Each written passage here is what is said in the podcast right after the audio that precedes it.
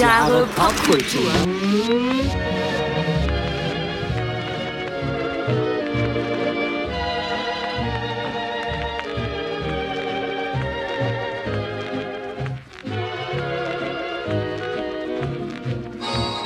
Wunderschönen guten Tag und herzlich willkommen zu 1000 Jahre boah, Kultur.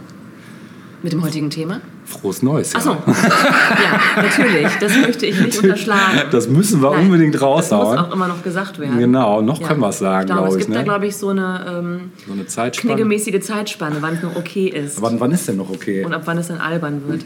Wann ist denn noch? Habe ich jetzt nicht nachgesehen, Ich aber so, ich auch würde mal so nicht. sagen, zwei Wochen nach Neujahr ist noch okay, oder? ist noch okay, ne? Sind wir noch im Rahmen? Ja. Genau. Wir sind nämlich im Anfang des Januars, des Jänners. Und äh, ja, wir sagen Hallo, herzlich willkommen zu. Wir müssen in der Zeit ein Stück zurückreisen, wie ihr vielleicht aufmerksame Hörerinnen Ja. und Hörer mitbekommen habt. Denn wir hatten ja schon Folge 37 Ende letztes Jahr, unser Mhm. Guilty Pleasure Special mit den Schnulzen. Und wir gehen aber nochmal zurück in die Episode 36, weil da fehlt uns ja noch ein bisschen was, ne? Genau, das war nämlich die 40er Jahre Episode mit zwei Teilen. Richtig, genau. Und wie das bei uns so üblich ist, reicht diese Zeit nicht für ein ganzes Jahrzehnt. Und wir hängen noch ein Addendum dran. Genau, und da sind wir jetzt. Also Episode 36, Der Anfang vom Ende. Addendum. Addendum. Teil 1. Teil 1. Es wird immer komplizierter. Ja. Ja. genau. Also demnächst muss ich extra Zeichen dazu kaufen, wenn ich das Ganze hochlade ins Netz. ja. Genau. Ja, wir haben da wohl noch ein bisschen was für euch parat. Und ähm, du sagtest eben, du hättest Input zum Thema Mode. Mhm. Habe ich das richtig verstanden? Genau. Dann musst du das unbedingt kundtun. Ja, man fragt sich natürlich, äh, in den 40ern, hatte man da überhaupt den Kopf für Mode? Und hat man außer Uniform was anderes noch Richtig, getragen? richtig, genau. Aber ähm, auch wenn vielleicht während des Krieges und in der Nachkriegszeit kaum Raum für Mode war, so war doch Raum für Kleidung. Ja. Ne? Weil, ja, Ja. gehört irgendwie dazu. muss ist ist so üblich. Abends auf dem Sofa auch mal raus aus der genau. Genau. Allerdings natürlich, äh, die Zeiten waren eben so, dass ähm, ja, an Neukauf nicht so wirklich zu denken war. Also jetzt nicht an das Geschäft, sondern ähm, an, äh, an neue Kleidung. Ne? Mhm. Äh, somit wurde eben viel selbst genäht. Ähm, das heißt, man nahm alte Stoffe und hat eben geguckt, was man Neues daraus zaubern kann. In Großbritannien ging man sogar so weit, dass ab 1941 die britische Regierung ähm, das sogenannte Nützlichkeitsprinzip eingeführt hat. Ja, und zwar gab krass. dieses Nützlichkeitsprinzip vor, äh, unter anderem die Anzahl der Falten im Rock. Je mehr Falten, desto mehr Stoff wurde ja benötigt. Ja, ne? stimmt, genau. ja, also es ging ganz klar darum? Stoff möglichst effizient Ja, ja. einzusetzen und nicht ausschweifend äh, oder dekadent zu werden mit dem Stoffverbrauch. Äh, die maximale Weite vom Ärmel beispielsweise wurde äh, vorgegeben. Ist auch heute noch so. Man sollte mit dem Stoff nicht so dekadent umgehen. Mit dem anderen meinst Mit du einem jetzt, anderen oder Stoff, was? ja. Ja, ja. Kragen oder Gürtel oder sowas, das wurde alles ganz genau vorgegeben, wie viel Stoff dafür Krass. benutzt werden durfte. Ganz untersagt waren Stickereien, Pelz- Mhm. und Lederverzierungen, Okay. weil das auch ne, Material Klar, verbraucht klar. Mhm. hat, das unnötig war. Ähm, ja, das führte am Ende eben dazu, dass in ganz Europa äh, vor allem Frauen eben begannen zu improvisieren und hier mal was genommen haben und da von irgendeinem alten Stück oder so. Mhm. Ähm, selbst Schuhe mussten oft selbst gemacht werden. Und interessant fand ich, dass ähm, etwas äh, damals modern wurde, was wir in den 70ern dann auch wieder gesehen haben, nämlich Plateausohlen. Ah, ja. Weil Kork und Holz, die man eben für Plateausohlen benutzt hat, eher zu bekommen waren als Leder oder andere Materialien. Ach, krass. Witzig, ne? Ja. ja. Was haben wir gedacht damals? ähm, die Kleider waren so geschnitten, dass sie ähm, knapp äh, das Knie bedeckt, bedeckten und insgesamt war alles eher schmal geschnitten, was natürlich auch wieder damit zusammenhängt, dass jetzt nicht ne, große Stoffbahnen äh, da genutzt werden konnten.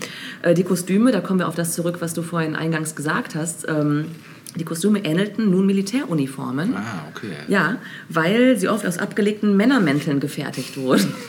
Krass. Ähm, die Kleidung selbst war am Hals eher hochgeschnitten und ähm, das blieb auch nach dem Krieg so. Also bis zum Ende der 40er Jahre war das alles insgesamt ein bisschen verschlossener so. Ähm, ja, erst nach Kriegsende verschwanden dann sowas wie breite Schultern dann so langsam. Ne? Also es wurde alles wieder ein bisschen schmaler. Äh, trotzdem waren modischere, weitere Röcke für viele immer noch komplett unerschwinglich. Also man hatte einfach nicht das Geld damals, um sich was Neues zu kaufen. In Paris sah die Sache dann schon wieder ein bisschen anders aus. Also zumindest in bestimmten Zirkeln in Paris. Dort hat sich nämlich ein äh, Mann namens Christian Dior aufgemacht. Ach, das war damals. Der war damals da und ähm, 1947 war das Bahnbrechende, was er quasi designt hat, seine Kollektion äh, Corolle. Und ähm, da wurden dann, also es waren halt weit schwingende Röcke und da war richtig, richtig, ne? Da wurde richtig aufgefahren mit viel Stoff und, Ja. ähm, und, und äh, Stickereien und so weiter. Ähm, aber das kam dann tatsächlich erst später nach Deutschland, Mhm. also als man es jetzt auch ein bisschen leisten konnte. Also so an vier Schichten wie du heute, es wäre nicht Nein, so nein, nein, ich habe schon gesagt, es ist ja kalt draußen. Ich Ja. trage vier Schichten, um nicht zu erfrieren. Sieht man aber auch nicht. ey. Ja, alles, alles ganz äh, ökonomisch hier aufbereitet. Und was ich noch hinzufügen wollte, ähm, der Otto-Versand, der ist auch in den 40er Jahren gegründet worden. So alt ist der Otto. schon? Ja, Krass. richtig. 1949, also knapp vor Ende des Jahrzehnts, Wow. von Werner Otto in Hamburg gegründet. Und der hat nämlich mit, dem, mit der Herstellung von Schuhen begonnen. Ah, guck mal, das Ja, nicht. äh, aus einer kleinen Baracke heraus mit äh, damals vier Mitarbeitern. Ähm, und irgendwann lohnte sich das Ganze nicht mehr so, wie er sich das damals aufgebaut hat, da Schuhe keine Mangelware mehr waren. Und stattdessen hat er einen Versandhandel aufgezogen. Das heißt, die Schuhe wurden bei ihm geordert. Äh, sei, sei es von ihm oder von anderen Herstellern. Ähm, und ja, ein Jahr später gab es dann schon den ersten 16-seitigen handgebundenen Katalog in einer Auflage von 300 Exemplaren, die er verteilt hat. Ja. Und daraus konnten eben Leute was ähm, bestellen. Ah, okay. Ja. Äh, Ab 1951 gab es dann ein erweitertes Sortiment, äh, dann konnte man auch Textilien erwerben. Und lustig fand ich, dass die Kunden zuerst, nach der Bestellung zuerst nur den linken Schuh bekamen. und wenn sie gesagt haben, ja, der passt und der gefällt mir, dann bekamen sie den rechten nachgeschickt. das ist ja ja. geil. Und was auch die totale Innovation war, die Otto eingeführt hat, dass per Rechnung statt per äh, Nachname bezahlt wurde. Ah, okay. Ja, Per Nachname macht heute auch kaum, kaum noch einer, ne? oder? Gibt es das überhaupt noch per Nachname? nee, Es gibt nur Merkwürdig, bezahlen sie ne? mit ihrem guten Namen, aber mit Ja. Nachname? Ja. Ja, krass. Also und ein Hit war, das äh, für, für die Interessierten unter euch, der erste äh, tolle Damenschuh-Hit war ein Schuh namens California. Der hat die Sonne reingelassen. Genau. Ja. Ja, das zum Thema Mode. Zum Thema Herrenmode kommen wir dann nächste Woche. Alles klar, super. Ja, schön. Von der Mode geht es jetzt zum Film. Und zwar zu einer US-amerikanischen Komödie aus dem Jahr 41 von einem Herrn, den du schon das öftere Mal erwähnt hast ähm, äh, in der Vergangenheit, nämlich von Herrn Capra. Ah ja, mhm. Ne? Und der Herr Capra hatte nämlich einen, einen Gassenhauer damals, den wahrscheinlich auch die meisten kennen, nämlich Arsenic and Old Lace, Arsen und ja. Spitzenhäubchen. Willst du den Film jetzt besprechen? Ja. Super, denn ähm, Hast du warst gerade kurz ne? äh, skeptisch. Ne? Ja, ja. Also ich habe über den auch zuerst nachgedacht Ja. und dann habe ich mich für einen anderen entschieden, Ah. mit dem gleichen Hauptdarsteller, nämlich weil ich den Hauptdarsteller unbedingt irgendwie unterbringen wollte. Ah, Das ist interessant. Ja, meinen hoch, von mir hochverehrten Cary Grant natürlich. Ja, genau, ne? genau, genau. Das, ja, ähm, super. Das hätte ich jetzt Dann nämlich auch noch los. gleich erwähnt, aber Ja. das hast du mir jetzt vorweggenommen. Okay, super. Dann weißt du ja auch, dass es eigentlich ein Theaterstück war, ne? was dann ja auch ähm, so, ähm, also so erfolgreich war, dass die, der Film erst drei Jahre später offiziell rauskam, weil das Theaterstück noch so Ah, lange so krass, gut ja, lief. das wusste ich nicht. Also ähm, ist ja ein sehr schwarzhumoriger Film. Und äh, ja, der Erfolg dieser Bühnenfassung am Broadway, der verzögerte die Uraufführung dann eben bis ins Jahr 44. So, weil das Krass. eben noch so lange am Broadway lief, das gute Stück. Ja, und ähm, da hatten sich die Produzenten irgendwie vertraglich zu verpflichtet, eben so lange zu warten. Genau, ja, Cary Grant, hast du gerade schon erwähnt, spielt den Schriftsteller Mortimer Brewster. Und kurz nach der Hochzeit, da muss er feststellen, dass seine beiden Tanten, ähm, liebenswerte alte Damen, dargestellt von äh, Josephine Hull und Jean Adair, ist Jean, ne? Oder John? Nee, Jean. J-E-A-N Ja. würde ich jetzt Jean, im ne? amerikanischen Jean Ja, sagen. würde ich auch sagen. Mm, Ja, die haben dann halt im wahrsten Sinne des Wortes einige Leichen im Keller. Und ähm, John Alexander ist Brewsters geisteskranker Bruder. genau. Ja, und Hal, Adair und Alexander, die waren in diesen Rollen dann bereits 41 auch bei der Uraufführung des Theaterstücks engagiert. Genau, und deshalb konnte damals ja noch nicht so wie heute auf 15 Hochzeiten äh, parallel tanzen. Das wurde schön eins nach dem anderen abgearbeitet. Ja, also Abby und äh, Martha Brewster, diese beiden älteren Damen, mh, denkt man, könnten keinem Menschen ein Haar krümmen. Und davon ist ihr Neffe, Mortimer, fest überzeugt. Doch äh, als er dann am Tag seiner Hochzeit mit der Pfarrerstochter Elaine vom Standesamt äh, zurückkehrt, um dann von der Trauung zu berichten ähm, und sich vor der unmittelbar bevorstehenden Hochzeitsreise zu verabschieden, äh, macht er eine, naja, relativ krasse Entdeckung. In der Truhe beim Fenster liegt eine Leiche. Ja, Mortimer stellt die Tanten zur Rede und muss dann erfahren, dass die als Zimmervermietung getarnt aus Mitleid alte, einsame Männer in ihr Haus locken und mit einer Mischung aus Wein und den Giften Arsen, Strychnin und Zyankali töten. Hätte eins von den drei Giften wahrscheinlich schon gereicht, aber also um sie Gott näher zu bringen, sagen sie wortwörtlich. Ja, und zur Beseitigung der Leichen äh, instrumentalisieren sie Mortimers geisteskranken Bruder Teddy. Und Teddy äh, hält sich übrigens für Präsident Theodore Roosevelt, deshalb auch Teddy. Das habe ich vergessen, ja. und ist in der Nachbarschaft und bei der Polizei als äh, also ganz gut bekannt, ähm, weil er im Zuge seiner Wahnvorstellung regelmäßig laut auf seiner Trompete zum Angriff bläst. Ja, und den Tanten äh, ist es ein leichtes, den ahnungslosen Teddy im Keller Gräber ausschaufeln zu lassen indem sie ihn glauben machen, er habe den Panama-Kanal, er hebe den Panama-Kanal aus. Ja, die Ermordeten geben, äh, geben sie ihm gegenüber als Gelbfieberopfer aus und veranlassen Teddy so, sie schnell zu begraben, um eine Ausbreitung der Seuche zu verhindern. Also ist alles sehr gut ausgeklügelt. Mhm. Ja, ähm, im Bühnenstück, äh, da spielte übrigens Boris, Boris Karloff äh, diesen Ach, Teddy. Mhm. Ja. Äh, Quatsch, nicht Teddy, sondern Jonathan Brewster den, den, spielt. Äh, genau, also den, den Cary Grant dann ja, im Film mhm, spielt. Mhm. Genau. Und Karloff war auch Produzent und Geldgeber des Bühnenstücks. Und im Film jedoch wurde dann Karloff eben äh, von, ach nee, nicht von Cary Grant. Hat er den, den krassen äh, ähm, Bruder genau. gespielt? Äh, wird von Raymond Mess Massey gespielt. Genau. Und dieser wurde absichtlich so geschminkt, dass er Karloff ähnelt. Und im englischen Original des Films, wie auch im Theaterstück, handelt es sich um einen. Hast du den Bruder schon erwähnt? Nee, hatte ich noch nee, nicht erwähnt. Genau. genau. Handelt es sich so um so einen zentralen Gag, dass sowohl die Tanten als auch Mortimer sagen, Jonathan erinnere sie an Boris Karloff. Und in der deutschen Synchronisation wurde daraus dann Frankensteins Monster, mm. ne, weil da kannte niemand jetzt unbedingt ja. den Schauspieler, aber Frankensteins Monster kannte jeder. Ja, und Capra hatte die Rolle des äh, Mortimer Brewster zuerst bei äh, Bob Hope, Jack Benny und Ronald Reagan angefragt. äh, Bob Hope beispielsweise kam nicht aus seinem Paramount-Vertrag raus. Und erst als alle drei absagten, ging die Hauptrolle an Cary Grant. Wahnsinn, oder? Wenn ja. man bedenkt, wie grandios ja, der das spielt. Unglaublich. Er ist einfach so lustig. Ja, absolut. Auch echt ein cooler Typ einfach. Toll, ne? toll, toll, ja. Ja, und das Stück, was der Teddy ähm, zu Beginn des Films auf dem Klavier spielt, das ist der Alaturka, äh, das nennt man auch türkischer Marsch, der dritte Satz aus der Klaviersonate Nummer 11 von Mozart. Und Cary Grant, das ist vielleicht noch ein interessanter Fakt, der spendete seine komplette Filmgage von 100.000 Dollar dem US War Relief Fund. Oh. Mhm. Also ein cooler Typ einfach. Dann muss ich unbedingt noch das, ich will auch gar nicht da jetzt weiter ins Detail äh, gehen, also für alle, die den Film nicht kennen, auf jeden Fall schauen, Pflicht.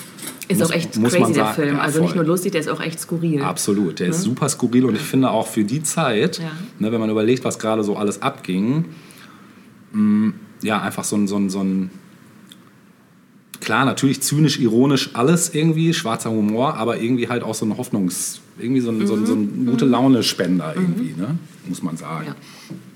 Genau. Das Lexikon des internationalen Films urteilt, Evergreen des schwarzen Humors von Capra mit makabrem Witz und Fantasie angereichert, wobei er aus dem Gegensatz zwischen kleinbürgerlicher Behaglichkeit und nacktem Entsetzen köstliche Effekte erzielt. Der Film besticht durch pointierte Dialoge und den Aufprall biederen Bürgertums und mit blankem Horror, ist im Heine Filmlexikon zu lesen.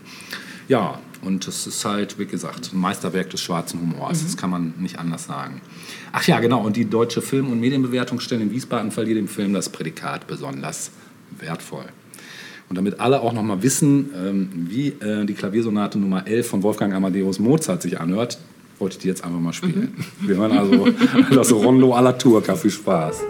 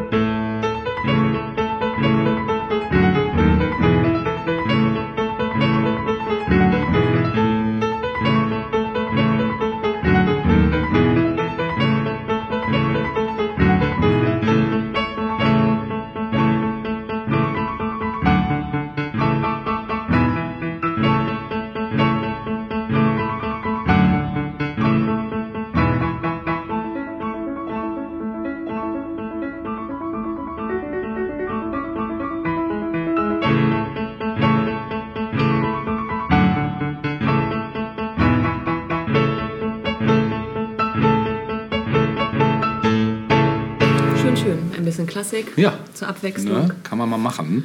Wir kommen jetzt auch zu Klassik, zu einem Classic nämlich. Mhm. Ähm, und zwar zu einem, ja, vielleicht sogar zu dem bekanntesten Hund überhaupt. Lassie? Lassie. Ach was. Ja. Geil. Die Sehr Legacy lässig. of Lassie begann. lässig. Ist ja lässig, genau. Begann nämlich 1943, kann man Wow. sagen. Also zumindest was ähm, den Film betrifft. Mhm. Mit dem Film Lassie Come Home, in Deutschland auch unter Heimweh bekannt.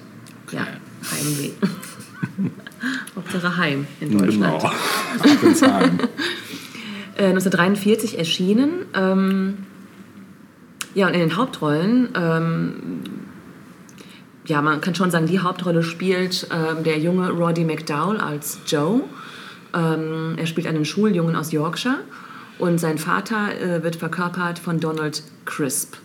Und Von Donald Trump. Donald Trump, nein. Donald Crisp. Und ähm, in einer weiteren Rolle haben wir tatsächlich die junge Liz Taylor als Oh. Zehnjährige. Ach krass. Zu- ja, so genau. früh war die schon dabei. Die war schon so früh dabei, ja, genau. Wusste ich auch nicht. Und natürlich nicht zu vergessen, Lassie wurde verkörpert vom rüden Paar, also Per.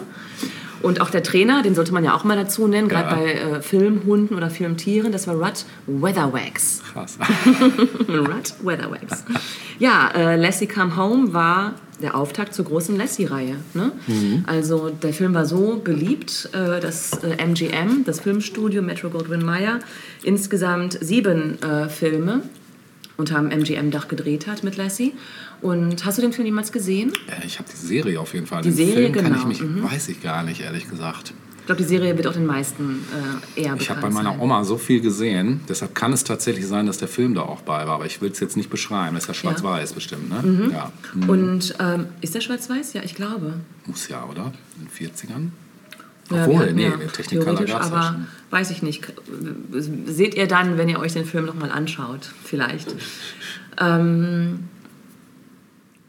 Lassie Come Home wird im Grunde genommen aus der Sicht des Hundes selbst erzählt. Lassie ist ja ein Collie, ne? Mhm, Genau. ist auch so die Hunderasse, die man eigentlich so. Das war der Hund schlechthin eigentlich, oder? Ich weiß nicht, ob es man heute noch kaum Kinder. noch. Nee, sieht man kaum noch. Also, ne? Also so Lassies gibt es wirklich selten. Ja. Also, ich habe, glaube ich, tatsächlich vor zwei Wochen das erste Mal, Ja? lange mal wieder einen Collie gesehen. Vielleicht ja. kommt das ja wieder in Mode. Auch mit glaub- Hunden ist es ja so eine Mode. Ja, das Problem ist, dass halt irgendwann, wenn so ein Hund eine Mode wird, Mhm. dann wird er auch relativ schnell überzüchtet und dann will ihn nämlich keiner mehr haben. Weil Ja. wenn er überzüchtet ist, dann hat er viele Wehwehchen und ist nicht... Beim Möpsen war das so. Möpse Ja, genau. sind ein gutes Beispiel, genau. Ja. Möpse oder auch hier diese ganze Labrador und Ah, ja, genau. äh, Golden Retriever, die wurden ja eine Zeit lang auch, oder Pudel auch. Und jetzt gibt es diese Kreuzung Labradudel und hast du nicht gesehen. Also da werden wieder zwei hippe, äh, ex-hippe Rassen miteinander verschmolzen und zack sind sie wieder hip. Ne?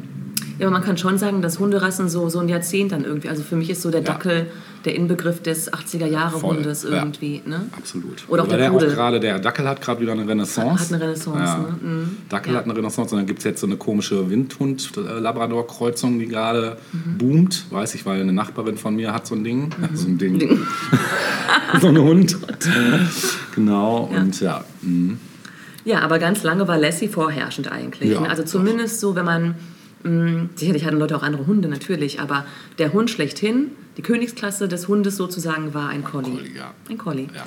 Denn, ähm, und das beginnt hier im Grunde genommen eigentlich auch schon mit diesem Film, gerade Lassie wird einfach ganz viel ähm, zugesprochen an besonders wertvollen Qualitäten. Ne? Ja. Also der, der Freund des Menschen Ja, sozusagen. Und zwar in, in reinster Form. ja, absolut. Ähm, ja, also Lassie Come Home wird aus der Sicht des Hundes selbst erzählt und Lassie gehört dem jungen Joe. Mhm. Äh, dieser lebt, wie ich vorhin schon gesagt habe, mit seinem Vater in Yorkshire. Und, Mhm. Yorkshire, Ähm, da kommen ja die Terrier her. mhm, auch, genau. Ähm, und äh, was Lassie auszeichnet, ist, dass sie ganz besonders treu ist. So treu, dass sie Joe jeden Tag um 4 Uhr von der Schule abholt. Stimmt, Und ja. ich glaube, wenn, wenn Leute sich nicht mehr so ganz an den Film erinnern können, das ist eine Szene, die wirklich hängen bleibt. Ja. Wie Lassie über die Felder und Straßen Ja. läuft und dann punktgenau um 4 Uhr vor dem, vor dem Schultor sozusagen, da vor, vor dieser Mauer steht und auf Joe wartet. Mhm. Ähm, die Familie selbst bekommt allerdings irgendwann finanzielle Schwierigkeiten. Es ist ohnehin eine sehr entbehrungsreiche Zeit und äh, die ereilt eben auch die Familie und es führt letztlich dazu, dass die Familie Lassie verkaufen muss, äh, weil sie sich quasi die Haltung des Hundes nicht mehr leisten kann. Ähm, Ja, hinein kommt ein reicher Adliger, ein Duke, äh, der äh, Lassie schon immer von der Ferne bewundert hat und der kauft Lassie. Joe ist natürlich dementsprechend traurig, aber auch Lassie ist traurig und flieht regelmäßig von, vom Anwesen des Dukes, Ja. ähm, äh, weil sie eben zurück äh, zu Joe möchte. Ja, daraufhin beschließt der Duke, weil ihm das irgendwann zu viel wird, dass Lassie immer abhaut, er beschließt, Lassie auf seinen Landsitz nach Schottland zu bringen. Und dort nämlich wohnt die junge Liz Taylor, äh, beziehungsweise seine Enkelin Priscilla. Und Priscilla äh, findet es natürlich super, der Hund ist ganz toll und äh, sie freut sich, merkt aber sehr schnell, wie unglücklich Lassie ist und beschließt dann letztlich, Lassie heimlich fliehen zu lassen, damit Lassie zurück kann Ich glaube, ich habe den Film gesehen. nach Home, come home. Ja, und dann beginnt Lassies langer, steiniger Weg zurück. Ähm, also quasi von Schottland nach Yorkshire. Yorkshire ist im Norden Englands. Nichtsdestotrotz sind das hunderte von Kilometern irgendwie oder Meilen, äh, die der Hund da zurücklegen muss. Und Lassie erlebt eben auch viel auf dem Weg zurück. Also von Hundefängern über Unwetter und Ja. Stürme. Ähm, trifft aber auch auf nette Menschen, die ihr weiterhelfen. Ja, Joe inzwischen, also wir haben dann eben die Blende nach Yorkshire. Äh, Joe selbst glaubt nicht mehr an ein Wiedersehen mit Lassie und hat Lassie eigentlich aufgegeben. Mehr möchte ich dazu gar nicht sagen, wie das ausgeht. Könnt ihr euch vielleicht denken. Es Ähm, wird überfahren. Bitte, an der letzten Kreuzung sozusagen in Yorkshire. Ja, aber ähm, besonders interessant ist natürlich, ähm, wozu dieser Film eigentlich dann letztlich geführt hat, ne? zu diesem Lassie-Boom Ja. des 20. Jahrhunderts eigentlich. ja. Ähm, die Dreharbeiten, dazu noch kurz, ähm, fanden nicht in Großbritannien statt, sondern in den US-Bundesstaaten Washington und Kalifornien. Mm. Und äh, warum wurde gerade Pearl ausgesucht, um Lassie zu verkörpern? Da gibt es unterschiedliche Infos.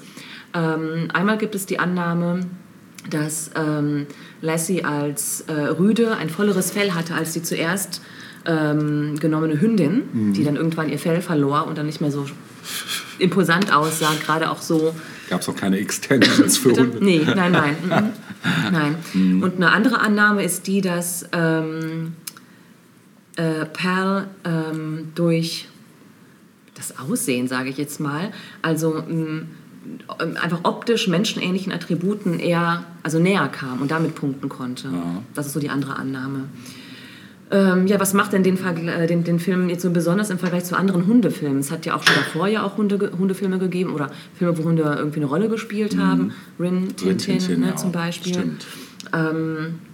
Und später ja sowieso auch Benji. Ja, Benji. Boomer der Äh, Streuner. Boomer, der Streuner. ja, genau. Und sicherlich noch einige andere, die wir jetzt so nicht auf Mhm. dem Schirm haben. Ähm, Snoopy. du, ich bin letztes Jahr auf die äh, Peanuts äh, gekommen und Charlie Brown. Ich habe das ähm, als Kind natürlich wie alle anderen Kinder auch sehr gemocht. Habe aber jetzt super. erst verstanden, wie toll das überhaupt Das eigentlich ist. Also Bis heute. bis heute. Ja. Da gibt es, glaube ich, auch einen Film tatsächlich, da geht, der heißt Ich auch habe jetzt Snoopy die, Come die, Home. die, die, die ähm, Comics äh, Ah vor ja, Augen, genau. okay. Mhm. Ja, es gibt Snoopy Come Home, das ist eine Anspielung auf Lassie Come Home, also wo Snoopy auch Ja. wieder zurück zu Kann man Charlie. mal den Trailer verlinken Ja, oder so. ist auf jeden Das Fall super sehenswert. passen. Ja, aber warum, warum gerade Lassie? Ähm, bis heute ist es so, dass auch selbst spätere Hundefilme waren oft entweder zu sentimental Mhm. oder aber zu lustig. Und Lassie Come Home ist ein ernster Film, der aber auch über das Hundethema hinausgeht. Mhm. Denn ähm, zwischen den Zeilen lässt sich diese ganze Kriegsthematik und Kriegsentbehrung auch herauslesen. Mhm. Ähm, also gerade auch für England, ne? also ähm, England, das ja von den Deutschen bombardiert wurde und nicht zu knapp. Sollte Lassie und dieser gesamte Film auch diese Willensstärke der Bevölkerung ein bisschen thematisieren. Ähm, interessant ist auch, dass der Erfinder von Lassie, das Ganze wurde ja zuerst auf Papier gebracht, bevor es auf Celluloid kam, ähm, dass der Erfinder von Lassie, Eric Knight, ähm, ja, traurigerweise im Zweiten Weltkrieg getötet wurde. Er kämpfte in der US Army. Oh, okay. Ja, und er hat auch die Uraufführung des Films nicht mehr erlebt. Ah, also ist kurz vorher ähm, gefallen. Ja, man wahrscheinlich, sagen. mhm. Genau. Ja, der Film war wie zu erwarten ein Riesenerfolg. Mhm. Ne? Ähm, unabhängig von den äh, sieben Filmen von MGM gab es insgesamt etwa 20 Spielfilme, ähm, die um das Thema Lassie herum gedreht wurden, teilweise auch mit Nachkommen von Pearl selbst. Ja. Ähm, und Fernsehserien, genau, du hast es gerade schon gesagt. Fernsehserien einmal Lassie ähm, von 1954 bis 1973, das ist das, woran wir uns immer zurückerinnern. Absolut, ja. Ähm, mit, ähm, mit Timmy, ne, dem kleinen Jungen, der dann ja auch teilweise ausgewechselt wurde. Ja, genau. Ähm, oder aber dann gab es eine Zeichentrickserie in den 70er Jahren, die sagte mir nichts, Nee. Lassie's Rescue Rangers. Das kenne ich auch nicht. Nee. Ähm, dann auch äh, 1974 eine Serie fürs Fernsehen, Lassies neue Freunde. Ich auch nicht. Und in den 80ern gab es auch noch mal was, The New Lassie. Und in den 90ern auch noch mal was. Und dann noch mal eine Zeichentrickserie vor sechs, sieben Jahren und so. Also Krass. es wird immer mal wieder rausgeholt, das Thema. Ähm, wobei ich glaube schon, dass ähm, dieser Riesenerfolg, den dieses Lassie-Thema hatte im 20. Jahrhundert, der ist jetzt, also ich weiß nicht, da müsste jetzt schon ein riesen Hollywood-Film kommen, um das nochmal so aufleben zu lassen, glaube müsste ich. Teil der Avengers werden. Oder? Ja, wäre doch mal eine Idee, oder? Wäre doch mal eine Idee, die ganzen Action-Szenen. Ja, fliegen, fliegender Lassie, oder?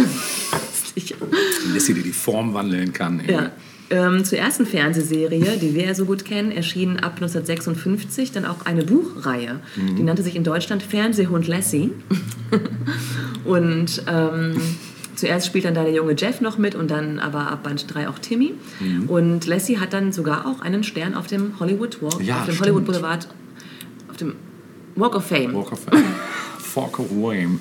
Ja. bekommen. Ja. Ja, ist natürlich, der Film ist auf vielen besten Listen vertreten. Lassie selbst ist eine Ikone der Popkultur, man kann es nicht anders sagen. Kann man sagen, ja. Äh, Steht wirklich äh, Marilyn Monroe in nichts nach. Gibt es auch so ein Bild, wo auf so einem Lüftungsschild steht und das Fell so? Könnte man mal, das wäre mal eine Idee, Lassie in alle möglichen popkulturellen Szenarien packen oder, Oder so so. Warhol-mäßig in vier Ja. verschiedenen Farben. Fantastisch. Ja. Ja, könnte man super machen, ne? Oder wenn uns jetzt ein Künstler zuhört, bitte. Genau. umsetzen. Lächelnden Lassie als so schönes T-Shirt-Motiv. Ja, genau. Okay, ich habe mal geguckt, ähm, was könnten wir denn an Musik jetzt spielen? Ja. Und da ja große Teile des Filmes in Schottland spielen sollen, Mhm. dachte ich mir, müssten wir irgendwie mal gucken, ob wir irgendwas Schottisches irgendwie jetzt irgendwie kriegen können.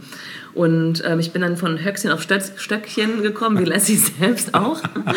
Und bin am Ende bei den Birds gelandet. Oh, cool. Die haben nämlich ein altes schottisches Lied neu eingesungen. Mhm. Ähm, das Wort Lassie kommt sogar drin vor. Lassie ist ja eigentlich, ähm, heißt eigentlich Mädchen oder junge Frau Ach. oder Das wusste so. ich auch nicht. Mhm, Okay. Ja.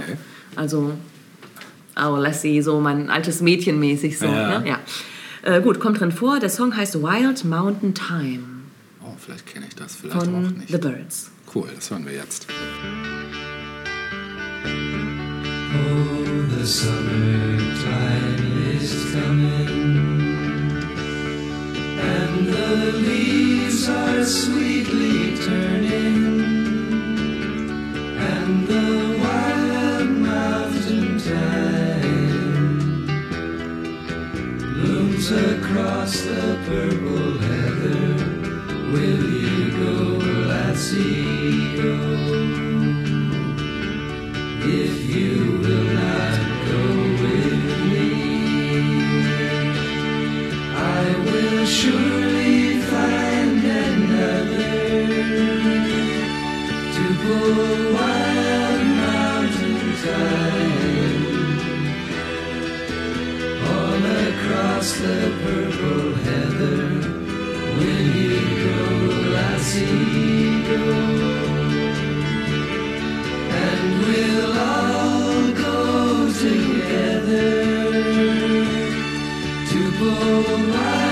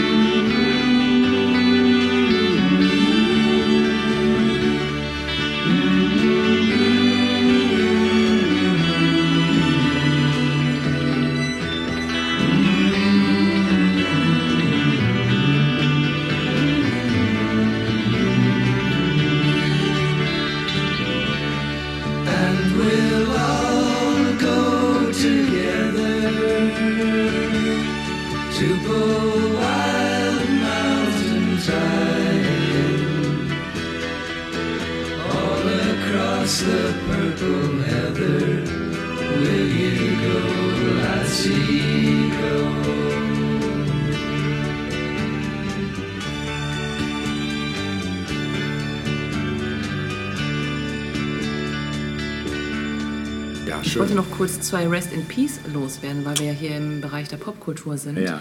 Peter Bogdanovich Ja, stimmt.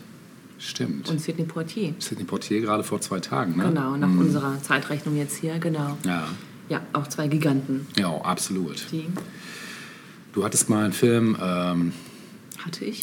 ja, wo er einer der seiner großen frühen Gassenhauer Bessen, von Sidney Portier, also wo er Ehrlich? eine der Hauptrollen auch spielt. bist du dir sicher? Ich meine schon, ja. Ich glaube nicht. Ich glaube doch. Doch? Ja. Wir müssen mal nachgucken. Und die Bibliothek ich, ist jetzt ja doch schaue gleich nach, weil ich, ich kann dir das gleich sagen, Ja, welcher Film das ja war. interessant. Jetzt Aha. gerade nicht, aber später. Mhm. Na gut, Ja. das wollte ich nur loswerden. Und, ähm, Ja. ja, ich würde jetzt tatsächlich zu einem Comic kommen von einem Herrn, der seines Zeichens wohl weltbekannt ist als der, der schneller zieht als sein eigener Schatten, auch Lucky Luke genannt. Den werdet ihr alle kennen.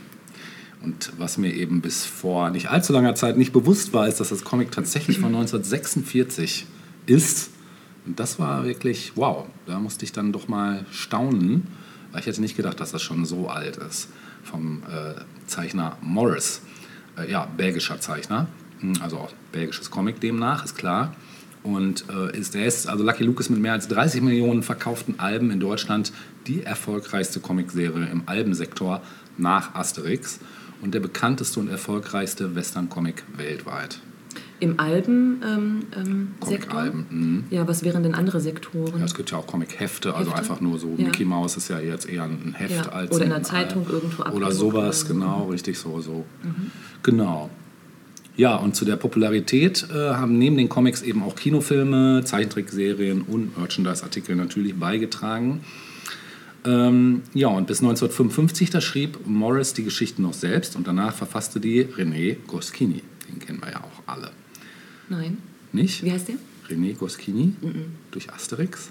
Ich habe Asterix nie äh, gelesen. Okay, ja, der hat auch noch also viele Sachen gemacht. Nicht, nicht, nicht exzessiv oder so. Ja. Also, aber ich glaube, da ist auch was, ähm, hätte ich mal machen sollen, glaube ich. Asterix lohnt sich definitiv. Mhm. Also das war, glaube ich, so mein Einstieg in die Comicwelt, war tatsächlich Asterix. Lustig. Mhm. Und dann kam aber auch sofort Lucky Luke und dann kamen die ganzen Superhelden. Und Mickey Mouse nie? Doch, Mickey Mouse natürlich parallel. Das war so ja. Standard. Mickey Mouse war, genau, war so mein täglich Brot. Ja. genau. Das ist immer so das Sonntagsmahl. Ja, genau. Und wenn ich dann mal so zum Beispiel, meine Mutter hat damals an der Gesamtschule in Schildische äh, so Sportkurse für Kinder gegeben und ich bin dann immer in die Schulbibliothek gegangen und habe Comics geschmökert die ganze Zeit. Meistens Asterix halt. Oder eben auch mal Lucky Luke. Oder auch mal Tim und Struppi, wobei mit dem konnte ich damals noch nicht so viel tun. Das kam erst später. Das war wahrscheinlich doch noch eine Spur so. zu, zu intellektuell für mich damals. Genau. Ja, ähm, wobei das ja auch eher eine Graphic Novel ist und kein Comic. Mhm. Das muss man ja ganz klar trennen. Genau. Okay, aber seit Goskinis Tod äh, 1977, da wechselten dann die Autoren. Und vor der äh, Albenveröffentlichung erschien die Serie lange Zeit als Fortsetzung im Magazin Spirou. Danach vor allem in Pilote. Und die erste deutsche Übersetzung erschien Ende 58. Ja, und der letzte Lucky Luke Band von Morris erschien 2002. Das ist also noch nicht so lange. Ja, gut, doch schon fast 20 Jahre, aber ja, das sind genau 20 Jahre. Genau. Ein Jahr nach seinem Tod. Und seitdem wird die Serie vom Zeichner Achde gestaltet, den ich nicht kenne und auch nicht verfolge. Überhaupt habe ich lange weder Lucky Luke noch Asterix gelesen. Die Zeiten sind irgendwie auch Könnte man aber mal, warum könnte man mal wieder Also, machen eigentlich, ja. Naja, die, äh, die Geschichten handeln natürlich eben von Abenteuern dieses einsamen Cowboys, der im Wilden Westen für Recht und Ordnung sorgt. Und dabei hat er uns unter anderem mit diversen berühmten oder berüchtigten Wildwest-Legenden, äh, Indianerstämmen, der Kavallerie, verfeindeten Clans, schwierigen Siedlern, hitzköpfigen Dampfschiffern und vielen Banditen zu tun. Einige Abenteuer finden dann eben auch außerhalb von Texas, in anderen US-Staaten, Mexiko oder Kanada statt. Ja, und am Ende der äh, meisten seiner Abenteuer reitet Lucky Luke regelmäßig auf seinem treuen Pferd Jolly Jumper äh, dem Sonnenuntergang entgegen und singt sein Lied I'm a poor lonesome cowboy and a long way from home. Das ist so der Klassiker, genau. Ja, Zu den einzelnen Charakteren würde ich gerne noch kommen, weil das ist ja nicht nur Lucky Luke, sondern dann gibt es ja eben auch noch Jolly Jumper und noch ein paar andere, wie wir gleich äh, feststellen werden. Ich Also erinnere mich nur an zwei, nee, nee, wie viele waren es, weiß ich nicht, aber an eine die Daltons, ne? Genau. genau die kommen, zu denen komme ich gleich auch noch. Ja, Lucky Luke verkörpert eben den einsamen, rast- und heimatlosen Helden, der Verbrecherjagd, äh, Armen und Benachteiligten hilft und immer auf der Seite des Gesetzes steht. So ein bisschen so die Robin Hood-Ästhetik nur im Wilden Westen, kann man sagen. Und seine größte Begabung ist es, den Colt schneller als seinen eigenen Schatten ziehen zu können. Ansonsten ist er eher wortkarg und macht keinen Aufhebens um seine Heldentaten. Die eingenommenen Kopfgelder stiftet er für wohltätige Zwecke und nach seinen Taten verschwindet er schnell und unauffällig. In ähm, Lucky Kid werden die Abenteuer des Waisenkindes als kleiner Junge mit seinen Freunden sowie seiner Pflegemutter und Saloonbetreiberin Martha und dem Sheriff Elias, bei denen im Ort Nothing Gulch aufgewachsen ist, dargestellt. Das gibt es also auch. Das ist so eine frühkindliche Phase sozusagen. Genau, habe ich aber nie gelesen. Ja, Jolly Jumper ist eben sein Pferd und das war von Anfang an sein treuster Begleiter. Und Lucky Luke lernt ihn als Kind Lucky Kid im Band am Fluss der Rosa Biber kennen, als der Schimmel noch ein Fohlen ist. Jolly besitzt außergewöhnliche Fähigkeiten und reitet seinem Herrn oft aus schwierigen Situationen. Ähm, rettet, nicht reitet. Er kann allein einkaufen gehen, sich beschlagen lassen und eigentlich Wäsche aus dem Waschsalon holen. Das wünschte ich mir bei meinem Hund auch manchmal. Äh, nimmt am liebsten keinen Kaffee in den Zucker, kann Schach spielen, Schlösser aufbrechen, Knoten öffnen, auf Bäume klettern, senkrechte Felswände erklimmen. Pferd? Mhm. Auf dem Hochseil gehen, schneller als sein Schatten laufen und sich selbst satteln. Seit der Geschichte Sur la piste des Daltons, den Daltons auf der Spur, nimmt der Leser auch an Jolly Jumpers Gedanken teil, da dort auch erstmals ein sprechender Hund auftauchte. Die oft zickigen Kommentare des Schimmels zu den Geschehnissen sind berüchtigt. Und wenn Jolly Jumper zwischendurch nicht gebraucht wird, geht er am liebsten angeln. Ja, wo wir gerade vom Hund sprechen, den gibt es nämlich auch noch. Rantanplan ist sein Name. Vielleicht auch schon mal gehört. Mhm.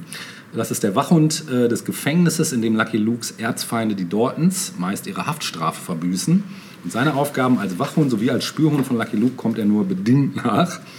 Er tut fast grundsätzlich das Falsche und verwechselt meist Freund und Feind, Lob und Tadel sowie die Richtung der Fährten, die er verfolgen soll. Das interessiert, äh, erinnert mich schon so ein bisschen an meinen. Lucky Luke lernt jedoch im Laufe der Zeit die Schwächen des Hundes richtig zu deuten, womit er dann eben letztendlich doch eine Hilfe darstellt. Und Rantablan hatte 1960 in der Geschichte den Daltons auf der Spur seinen ersten Auftritt. Und eigenständige Geschichten werden in den Ranterplan-Strips und seiner eigenen Reihe geschildert. Es gibt also auch extra Ranterplan-Comics, habe ich mir sogar tatsächlich mal eins gekauft damals. Das müsste ich sogar noch haben. Ja, und dann kommen eben die berüchtigten Kriminellen ins Spiel, die Daltons, von die du gerade schon sagtest. Ähm, Joe, William, Jack und Averill stellen Lukes größte Gegenspieler dar. Und die rauben meistens eben Banken und Postkutschen aus oder terrorisieren die Bürger.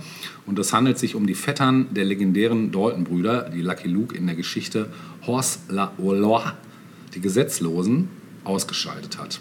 Und da Morris dann eben in der Folgezeit oft gebeten wurde, die Daltons trotz ihres Todes am Ende der Geschichte wieder zu verwenden, schufen er und Goskini die noch dümmeren Vettern, die ständig aus dem Gefängnis ausbrechen, jedoch jedes Mal von Lucky Luke wieder eingefangen werden. Ja, die tragen auch in der Freiheit gerne ihre Knastkleidung, nämlich schwarz-gelb quergestreifte Sträflingskluft.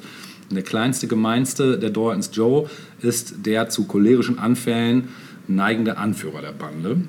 Während William und Jack eher blass bleiben und oft verwechselt werden, zeichnet sich der lange Averill durch eine gewisse Gutmütigkeit aus. Ähm, und es ja, hat einen absurd niedrigen ähm, Intelligenzquotienten. und äh, ja, die Brüder tauchen erstmals in den Bändern Lucky Luke contre Joss Jarmont. Ähm, also Lucky Luke gegen Joss Jarmont, wer auch immer das ist, kenne ich nicht den Band. Und Le Cousin Dalton auf. In einigen Geschichten taucht auch die Mutter der Daltons, Ma Dalton, auf und die zieht Averill den anderen Brüdern vor und beschützt ihn. Außerdem legt sie öfter den tobenden Joe übers Knie. Ja, und in fast jedem Band wird neben den Figuren in einem realen Hintergrund aus dem Wilden Westen auch auf Filmschauspieler und Westernfilme angespielt. Oft kann der ganze Plot eines Albums als direkte Parodie auch gesehen werden. Und meist sind die Haupt- und Nebenfiguren des Heftes deutlich an amerikanische Stars angelehnt. Ähm, ja, noch so ein paar ähm, Facts, also Lucky Lukes Markenzeichen, habe ich ja schon gesagt, ist eben, dass er schneller als sein Schatten zieht. Und auf der Rückseite der Comic-Alben ist Luke abgebildet, wie er Schießübungen macht. Und der Schatten hat dabei den Revolver noch nicht gezogen. genau. Ja, vor seinem Tod hatte Morris verfügt, dass die Serie weitergeführt werden solle. Und den Zuschlag bekam eben der Zeichner 8D. Ende 2003 veröffentlichte der dann den ersten neuen Band. Und ähm, das war eine Kurzgeschichte mit dem Titel Der französische Koch. Ja, Lucky Luke hat im Laufe des Lebens das Rauchen tatsächlich eingestellt. Der Autor wurde 88 mit einem Spezialpreis der Weltgesundheitsorganisation ausgezeichnet, weil er Lucky Luke das Rauchen abgewöhnt hatte. Heute hat Lucky Luke meist einen Grashalm statt einer Zigarette. Ja, ne? so habe ich ja. ihn irgendwie auch vor Augen. Ja, ich habe ihn immer noch mit der Kippe Ja, vor Augen. Mhm. Ich bin mir vorher nicht so sicher, weil das ist ein Grashalm oder ein Zahnstocher. Uh, Aber Grashalm, ne? Es gab tatsächlich auch mal Zahnstocher, Ja. habe ich gesehen. Mhm. Aber Grashalm ist, ähm, hat sich durchgesetzt, genau. Ja, ebenso wie das Rauchen hat sich Lucky Luke auch im Laufe der Zeit das Töten abgewöhnt. ne? Man muss ja auch nicht immer gleich töten wollen, das geht auch anders, mal ruhig mal K.O. schlagen oder so. Ja, und während in den ersten Geschichten dann gelegentlich Personen gewaltsam zu Tode kamen, fügte sich Morris schließlich der Zensur, die ihn schon mehrfach äh, gezwungen hatte, vorher Szenen abzuändern, die für Kinder dann wohl als zu drastisch befunden worden waren.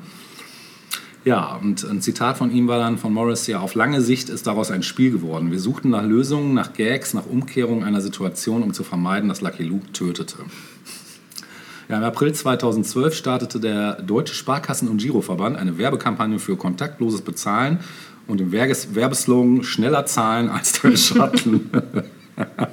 so, Probieren wir mal demnächst vom Bankautomat. Und flippen aus, wenn es nicht klappt. Genau. Die Geheimzahl viermal falsch eingegeben, Karte eingezogen.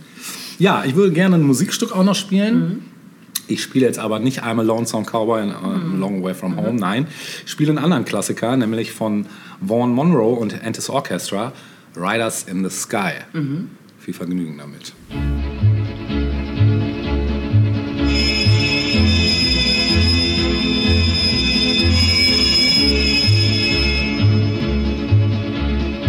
Old cowpoke went riding out one dark and windy day.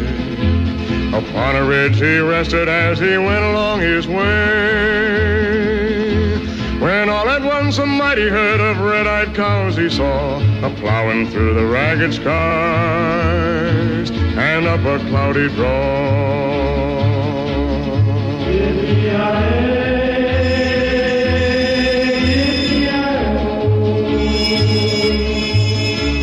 Ghost herd in the sky. Their brands were still on fire and their hooves were made of steel. Their horns were black and shiny and their hot breath he could feel. A bolt of fear went through him as they thundered through the sky, for he saw the riders coming hard, and he heard their mournful cry.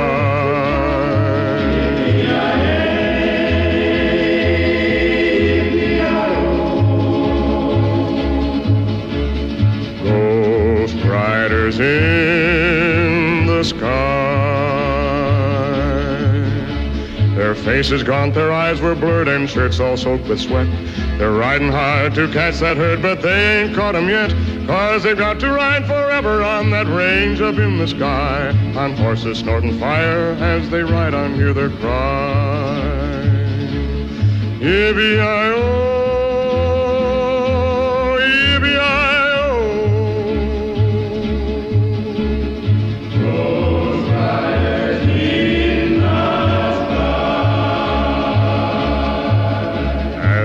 As on by him, he heard one call his name. If you want to save your soul from hell, a riding on our range, then cowboy, change your ways today, or with us you will ride, a trying to catch the devil's herd across these endless skies.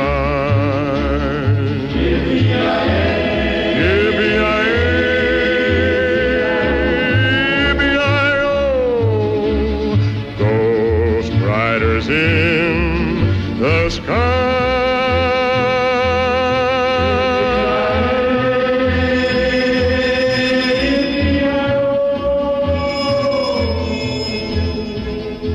Ja, schöner Song mal Schön, so. ne? Abwechseln. Abwechslung. Mal in die Prärie reiten. Country.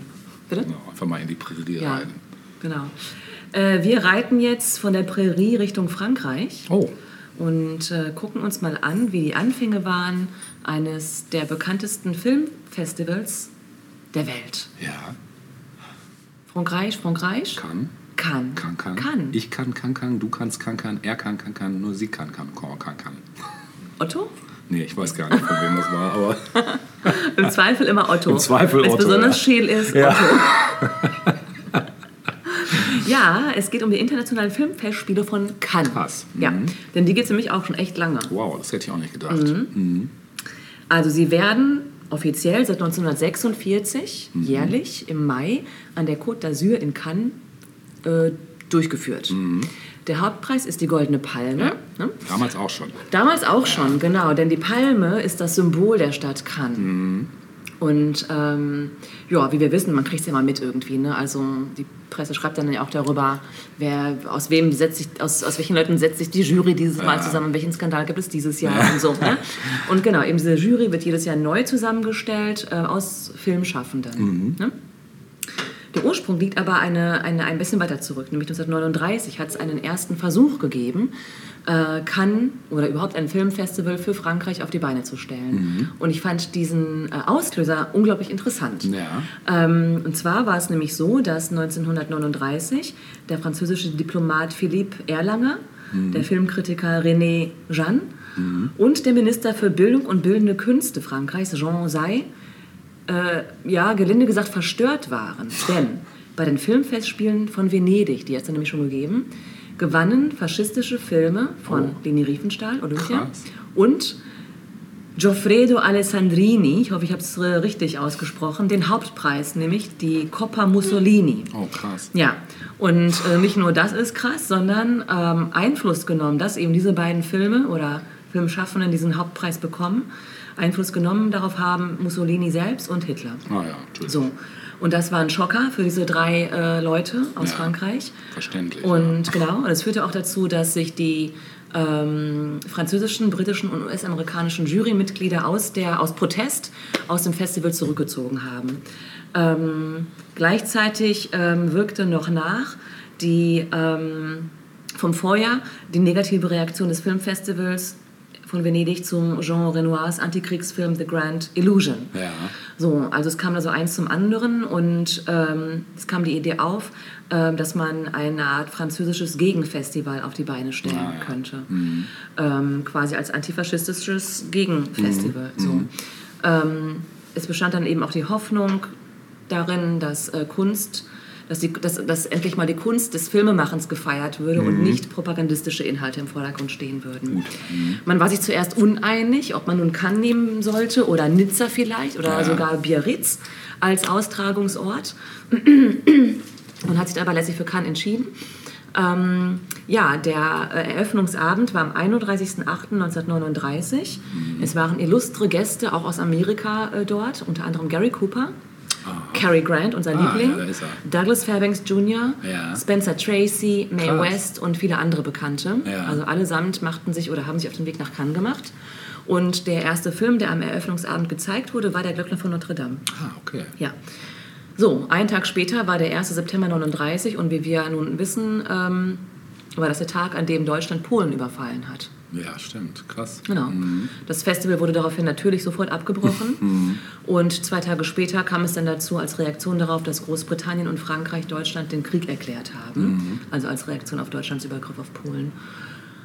Ja, und dann dauerte es eben Jahre, ne? natürlich die Kriegsjahre, bis dann eben sieben Jahre später das Filmfestival tatsächlich dann eben umgesetzt werden konnte, in seiner vollen Länge sozusagen.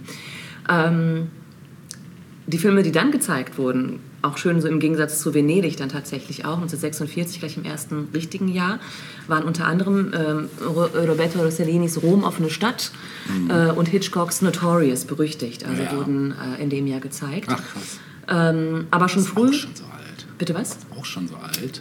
Der Hitchcock. Ja. Krass. No, no, no. Notorious. Ja. Duran Duran.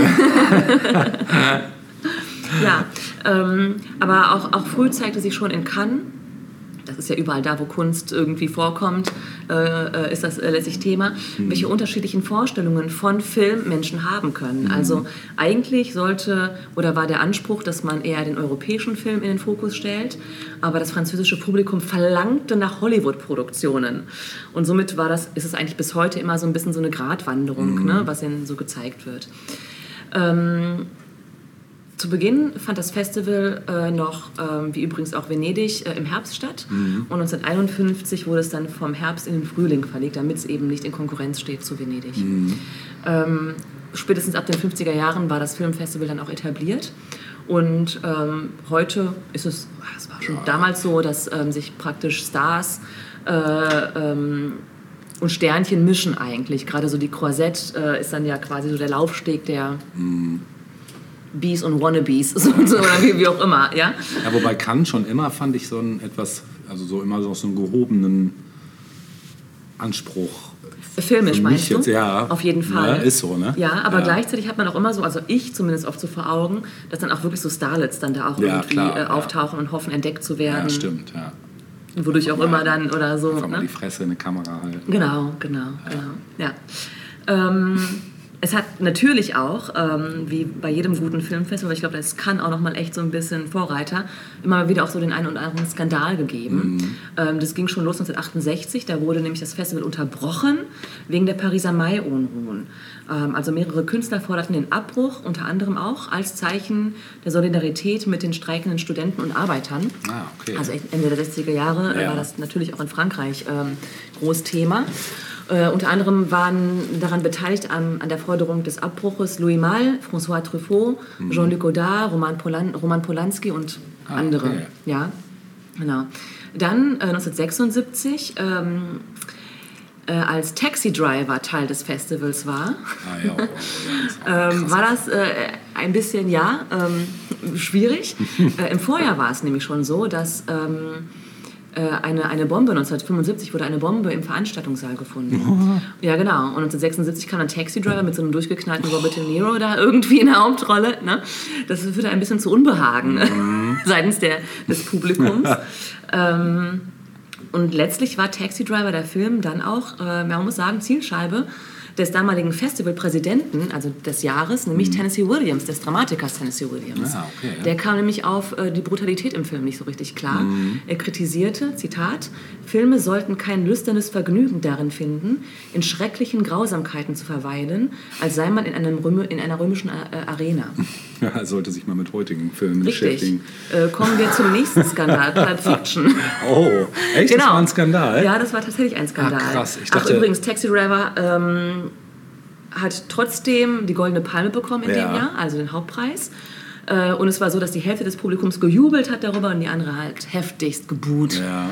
und war damit gar nicht einverstanden. Krass, und ja. ich hätte jetzt gedacht, äh, hier so Sachen wie Natural Born Killers wären eher so Offense gewesen.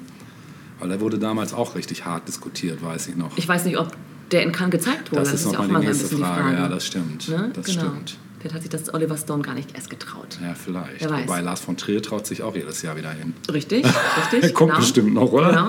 Äh, nee, den habe ich nicht dabei, aber Ah, einen okay. anderen, den du auch schon mal erwähnt hast. Aber zu Pulp Fiction Ja, ja, kurz, erzähl mal, genau. 1994 Ja. war nämlich Tarantino selbst total überrascht über den Gewinn der Goldenen Palme. Er hat selbst da überhaupt nicht mitgerechnet. Ja. Er dachte, eigentlich mache ich keine Filme Ja. für Filmkritiker, sondern fürs Publikum so, oder auch für mich. So, ja. Ja, klar, ja.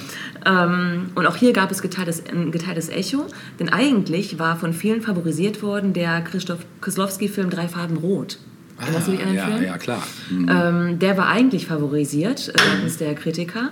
Und ähm, als dann Tarantino den Preis äh, in, entgegengenommen hat, äh, wurde das Ganze begleitet von starken Buhrufen. Ja. Und äh, irgendeine rief wohl auch, Christoph Koslowski, Koslowski, oder so im Publikum, war völlig irgendwie durch. Daraufhin zeigte, heißt es, Tarantino den Mittelfinger. Skandal. Ja, passt. Ja, und äh, dann äh, kommen wir noch zu einem Skandal, nämlich 2002, Irreversible von Gaspar Oh, Noé. ja, Den okay, Film hast du ja, nämlich hier auch schon mal äh, zumindest mal vorstellen. angesprochen. Ja. Daran erinnere ich mich nämlich.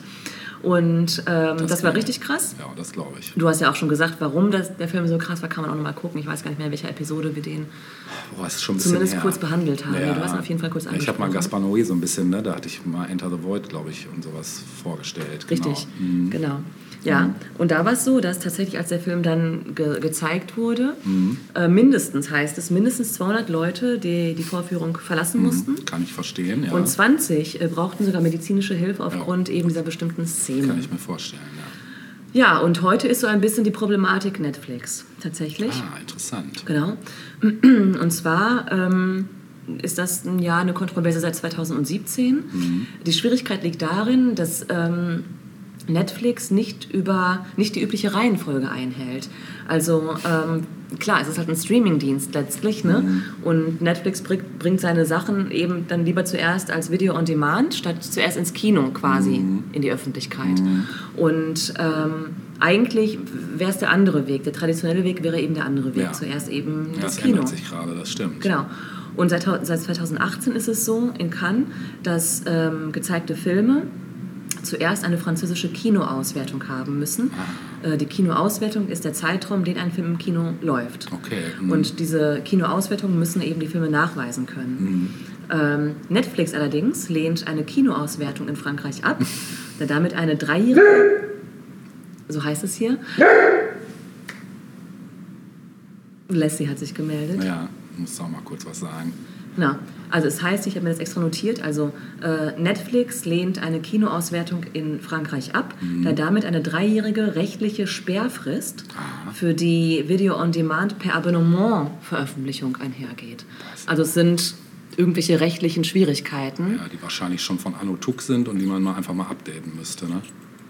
Ja, oder es kommt ja auch darauf an, was Netflix eigentlich will. Also Ja, will gut. man Kino sein oder Ja, will man stimmt, Video-on-Demand ja. sein? Ja, ich meine, ne? das stimmt. Die haben gerade in den letzten Jahren natürlich einige Filme gehabt, die wirklich erstmal nur bei Netflix liefen. Ne? Genau. Obwohl Und, sie die äh, Qualität eines. Kinofilms vorweisen, ganz klar. Ja, hier Robert De Niro und Al Pacino, der Film zum Beispiel, da dieser, der auch äh, einen Oscar sogar gekriegt hat, vor zwei Jahren Mhm. oder so. Dieses Meisterwerk auch, weil wirklich auch geil war. Ja. Auch jetzt dieses mit Leo und ähm, Leonardo DiCaprio und äh, Jennifer Lawrence, was gerade Don't. Look Don't Up. Look Up, genau. Mhm. War das Ne? auch so, dass der zuerst. Ja. Ja, okay. Das war auch super, der Film. Also es ist definitiv ein Kinofilm. Ja. Ne? Also, Ja, ja, also über die Qualität, glaube ich, muss man überhaupt ja, ja, nicht nee, sagen. überhaupt das ist, nicht. ähm, also das ist, äh, da also- stehen die sich in nichts nach. Überhaupt nicht, gar Aber auch nicht. Disney macht das ja, dass zum Beispiel war es ja auch bei den Marvel-Sachen so, dass jetzt die letzten beiden Filme parallel, wie sie im Kino liefen, auch schon auf Disney waren. Oder ich glaube sogar bei Black Widow war es so, der war sogar schon vorher möglich, den über Disney zu einem un unfassbaren Preis ich glaube aber, dass zu auch, das, das auch mit der Pandemie zusammenhängt. teilweise, Wahrscheinlich, ne? ja, ja. Wahrscheinlich. Ja. Ne, Und da fragt man sich natürlich auch, erstmal fragst du dich als Abonnement, äh, Abonnement Ja, ja. Abonnent? Ja, Abonnent. Abonnent, Abonnent, das war's.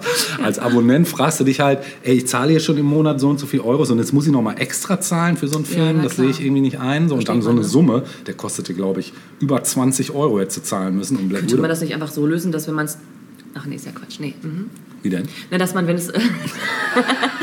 wenn es zuerst im Kino läuft, man mit seinem Abonnement quasi das vorzeigt einfach. Ja, das, genau. und Das, einen Code bekommt und dass man das Beispiel, dann. Äh, genau, genau. Würde auch den Kinos helfen wiederum, weil sie einfach Publikum haben. Und Genau, so. ne, dass man dann, was weiß ich, Ermäßigung hat oder sonst Ja, irgendwas. genau. ne? Könnte man alles Popcorn machen. umsonst wahrscheinlich. kriegt. Ja, zum Beispiel. Genau, das fände ich mal, eh mal gut. Oder aber umgekehrt, dass äh, Popcorn-Verbot herrscht an dem Tag, Oder wo man das, rein kann. ja, vielleicht ja, als schlecht, Belohnung. Ja. Ja. Nur noch Zuckerwatte. Irgendwas Leises. Irgendwas, was nicht raschelt, genau. Genau. Ja, aber das, das war, also wird schon länger auch wirklich ähm, so diskutiert Mhm. auch, gerade weil, weil das halt auch jetzt bei Disney war es halt echt unverschämt. Also Scarlett hat ja dann sogar geklagt gegen Disney, Stimmt, weil stimmt, die stimmt, nämlich genau. von ausgenommen war, von Ja, den Einnahmen. stimmt. Also richtig scheiße, ne? Ich meine, das hast du bei Netflix jetzt noch nicht gehabt, dass die dann da die, die Stars abgezogen Ja. haben. Aber das fand ich schon echt eine harte Nummer. Ja. Naja, aber so da sind wir gerade, ne? Ja, das gilt es zu lösen, Richtig. sozusagen. Ja. Ähm, okay, und dann habe ich hier noch so ein paar verschiedene Infos, die ganz witzig sind.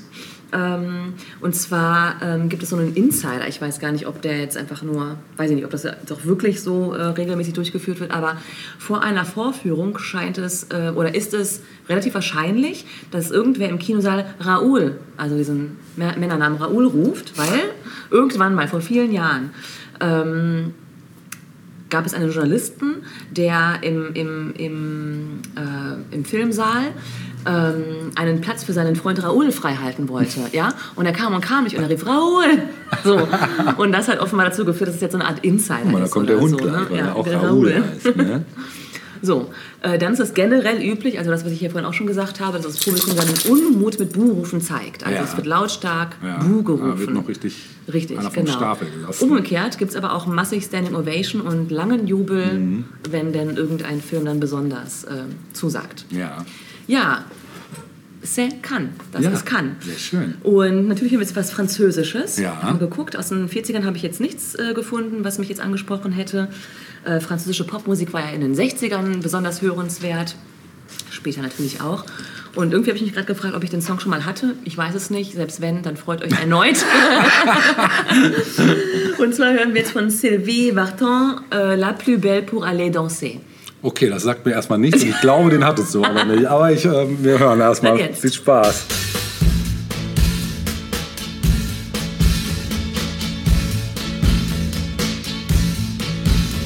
Ce soir je serai la plus belle pour aller danser. Danser pour mieux évincer toutes celles que tu as aimées. Aimer. Ce soir je serai la plus tendre quand tu me diras. Diras tous les mots que je veux entendre murmurés par toi par toi. Je fonde l'espoir que la robe que j'ai voulue et que j'ai cousue point par point sera chiffonnée.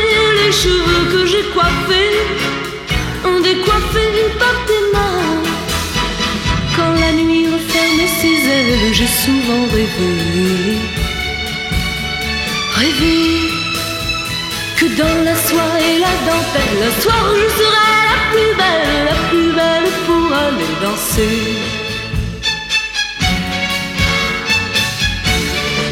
Mmh, la plus belle pour aller danser.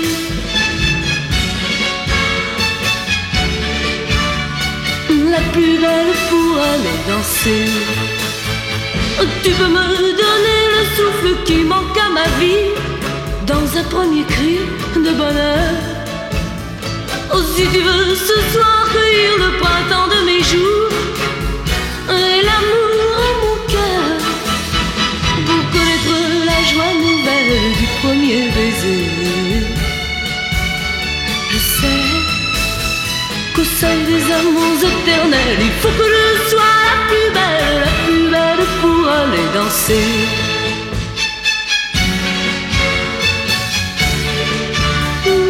La plus belle pour aller danser.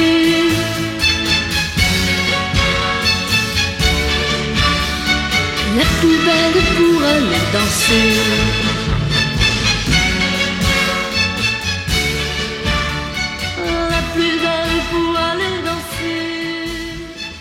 Sehr schön. Französisch.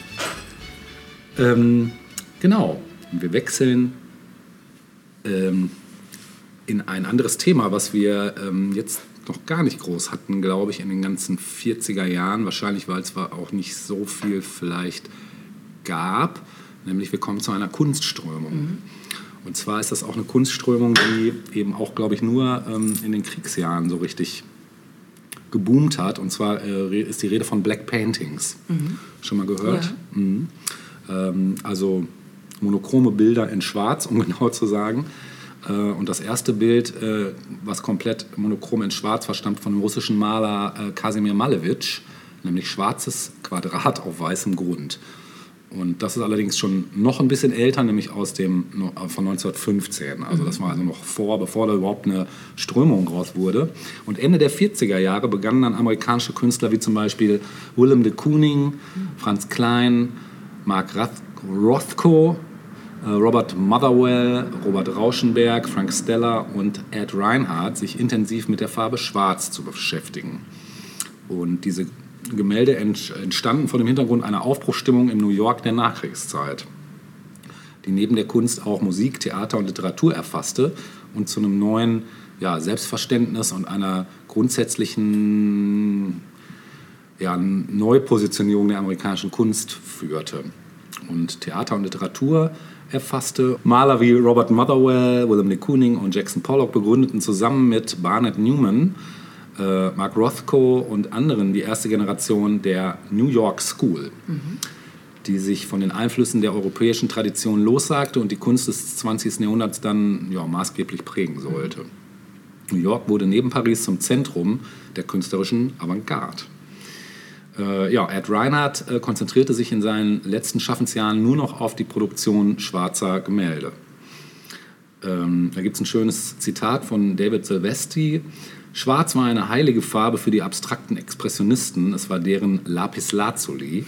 Sie machten ein Mysterium daraus, vielleicht teils aufgrund ihrer Ernsthaftigkeit oder weil sie irgendwas herrlich Machohaftes darin sahen, ein gutes, kräftiges Schwarz zu erzeugen. Ja, und äh, Robert Rauschenberg und Frank Stella, das waren so die jungen Freiheitskämpfer, mh, verwendeten die Farbe Schwarz, um die Spuren der Tradition und der eigenen Konditionierung verschwinden zu lassen und ihr Grundvokabular neu zu erfinden. Der eine wird die Welt des Alltags in sein Vok- Vokabular aufnehmen und der andere die Welt des Vieldeutigen und des Absurden. Und Schwarz steht bei Rauschenberg und bei Stella für die Beschränkung auf das quasi Nichts, das ihnen bei der Suche nach sich selbst als Ausgangspunkt dient. Für Rauschenberg bedeutet Schwarz auch das Nichtwissen, wie es für ihn künstlerisch weitergehen würde. Bei Stella dagegen klingt eine gewisse Absurdität und eine Art von Ort und Zeitlosigkeit mit. Ja. Ja, man muss sich das mal so ein bisschen reinziehen. Ich war mal in einer Ausstellung tatsächlich, wo einiges von diesen Black Paintings hing. Damals konnte ich da nichts mit tun, da war ich aber auch noch viel jünger. Ich würde mir das heute gerne noch mal anschauen, weil ich habe halt teilweise die Unterschiede der Bilder nicht erkannt. Aber ähm, ich glaube, wenn man da wirklich mal sich ein bisschen Zeit für nimmt und das ähm, auf sich wirken lässt und mal so näher rangeht auch und schaut, was ist denn hier jetzt der Unterschied, ich glaube schon, dass das interessant ist. Ne? Aber es ist halt auch wirklich so für diese Zeit, ja, eben das Einzige, was ich so wirklich finden konnte, so an wirklich neuer Kunstströme. Eigentlich ging es danach dann erst so richtig los. Ne? Genau, und das ist eigentlich auch schon alles, was es dazu zu sagen Ja, gibt. Ähm, ich würde das Ganze natürlich noch gerne mit einem Musikstück abrunden. Und welches Musikstück würde da wohl besser passen als? Painted Black. Natürlich. Ne? Ja, und mit, cool. Gibst du, du hast das Thema nur aufgenommen, um das Stück spielen zu Natürlich. können. Nein, natürlich nicht. Aber doch, ja, vielleicht Mhm. auch. Ja, weil ich finde, die Stones sind bisher sowieso sehr Viel zu, kurz gekommen. Wir ne? haben sie eigentlich bisher wirklich nur äh, in den 60ern gehabt, als Genau. wir unsere Sondersendung, muss man ja fast sagen. Stimmt. Beatles und Stones hatten. Genau, richtig. Ja, kann eigentlich nicht sein. Denn die Stones sind mindestens genauso Popkultur wie die Beatles. Natürlich, aber auch die haben wir jetzt nicht äh, außerhalb der 60er großartig in die Ja. Lupe genommen. ja, wir haben mal hier und da mal ein Stück von Lennon oder wir haben mal irgendwo eine Coverversion. genau. ne? genau, das hatten wir. Aber ja, hast du recht. Ja. Die sind so groß, äh, ja. Und wir natürlich auch schon zigmal behandelt Genau. worden. Ne? Das kommt auch noch wir dazu. können da gar nicht richtig was hinzufügen. Ist richtig, genau. Ähm, wir hören jetzt aber Mhm. Mal ist schwarz von den Rollenden Steinen und wir verabschieden uns schon für Das den ersten stimmt, Teil ja. aus äh, unserer Episode 36 Addendum und sagen einfach bis zum nächsten Mal und wenn es wieder heißt, Tausend Jahre Kultur. tschüss. Tschüss.